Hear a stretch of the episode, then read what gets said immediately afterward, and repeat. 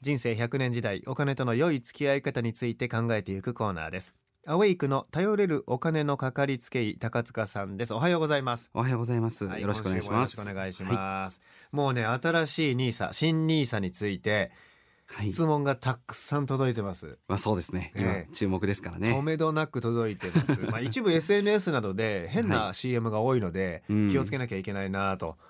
嘘ついてるというかあのタレントの顔とか勝手に使ってるね、はい。新ニーサ始めましょう。こんなに大成功しましたみたいなのあるけど。そうですね。本当気をつけてください、ね、結局そこから違う商品に引っ張っていくようなのが、うん。FX もそうですけど、いろんなものあるので、本当に今ご注意していただきたいかなというところではありますね。はい、えー基本的な質問が届いてます。はい。そもそもニーサっていくらからできるんだろなるほど。うん。投資信託を使っていくので、うん。基本的には。100円からやるぐらいでも簡単に気軽にやっていただけます。うそうですよね、あの証券会社さんによりますけどまあはい。100円からできるところが多いですよね、そうですね。はい。あんこに夢中さんからメッセージ。新しいニーサ気になっています。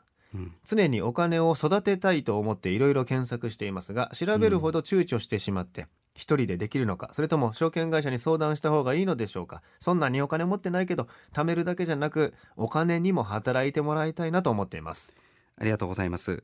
まあ、あの本質的なところはやっぱりこれからの物価が上がっていく今日もあのテーマでいろいろお話しされてましたけどもあの物価が上がっていくっていうところが問題なんですね。うん例えば今あんこに夢中さんが1万円今月余ってお金貯めようと思った時にこの1万円3年以内に使うんだったらあの預金で持ってっていいと思うんですよ。うんでも10年後とか20年後に持ってったら多分1万円って1万円分の買い物できないんですね。うん多分140円で今売ってるジュースは200円するかもしれない。うんそんな時には1万円は1万4000円とか1万5000円にしていて初めて同じことができるんですね。うんそういった要は価値を交換する先として、まあ、新 NISA の中で投資信託を使って例えば株式だったりとか債券アプローチしていって交換しておく、まあ、そんな手段として本当は使っていくものなんですね。うんなのでやっていただいた方がいいんですけど実際パッと始めてしまったりとか飛びついてしまうとやっぱり SNS で出てる情報とかって本当に木を見て森を見ずになってしまって、うん。あのすごく断片的な情報がパパパパッとあったりとか間違ったこともかなり流れてます。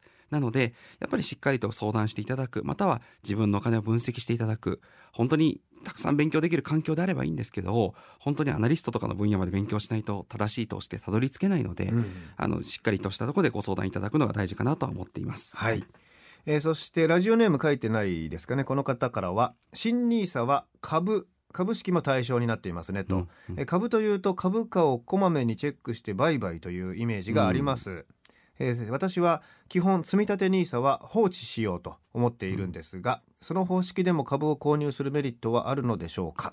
はい、ありがとうございます。そうですね、株式も買うことできますし、株式はまあ基本的には短期で売買しようって方も多いかもしれません。また、優待目当てで長く持っているって方も多いかもしれません。ただ一方でですね、株を直接やっぱり買うっていうのは、そのそれぞれの銘柄に対するリスクを負うことにもなるので、うん投資初心者の方、まあ、中級者ぐらいの方もあまりお勧めはしません。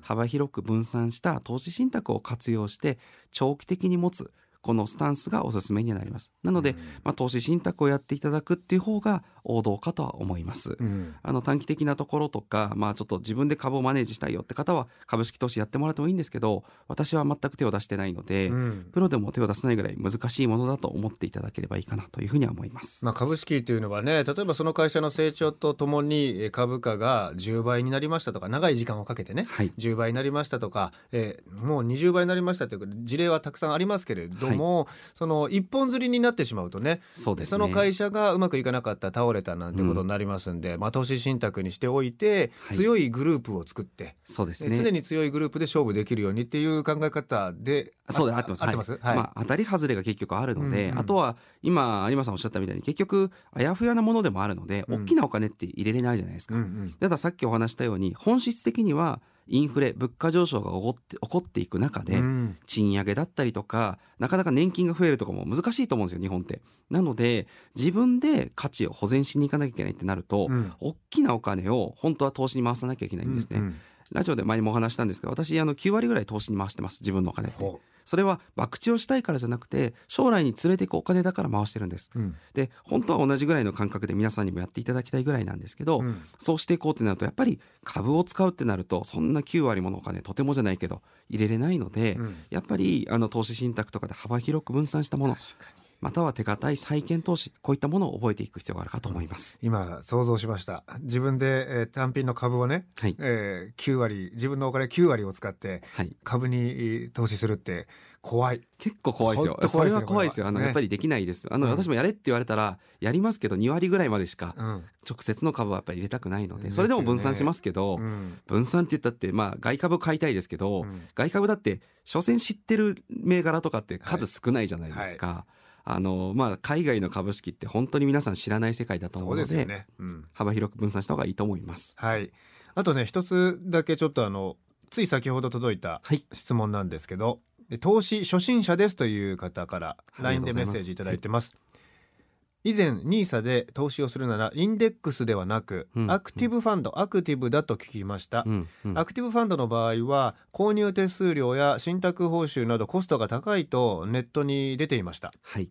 どのような理由でインデックスよりもアクティブなのか教えてくださいと、はいありがとうございます。あのインデックスとアクティブを単純に比較するのがまず間違っていて、うん。あのそもそもインデックスファンドとアクティブファンドで比較すると勝ってるものも負けてるものもどっちもあるんですよ、うん。でインデックスってそのまんま買うってことなんですね。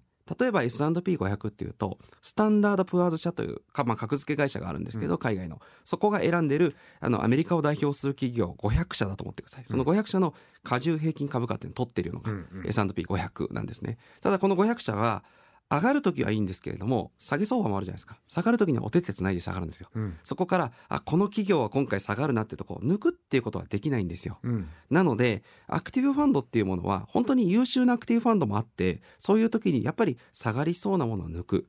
こういったメンテナンスをしてくれるんですね、うん。で信託報酬確かにアクティブファンド人件費もかかるので高くなります、うん。でもその分ですねやっぱりこう下がりづらくなってるっていうのもあるのでリスク値が抑えられてるものってあるんですよ、うん。でアクティブファンドなのに銘柄たくさん買っていてインデックスと似たようなことをしてるとこれは良くないんですよ、うん。コストだけ取っていくので。そういうアクティブファンドもごまんとあるので、はい。それは使っちゃいけないんですけども、うん。本当に優秀なものだと大体30から70ぐらいの銘柄数に絞り込んでいて、うん。で過去のトラックレコードを、まあ、10年ぐらい見てもインデックスにずっとアウトパフォームしてるとこういったものありますので、うん。そこら辺を勉強していかれると、まあ、あうまいものを使えるなと思うと思います、うん。私なりに持ってる投資信託全部アクティブファンドですけど、うん。まあ、結構それは勉強しないとたどり着けないと思いますので、うん。まずはインデックスアクティブはリスクが違うとうん。いうところも注目してリスクとリターン。この比較で見るんです。コストリターンで見るんじゃないんです。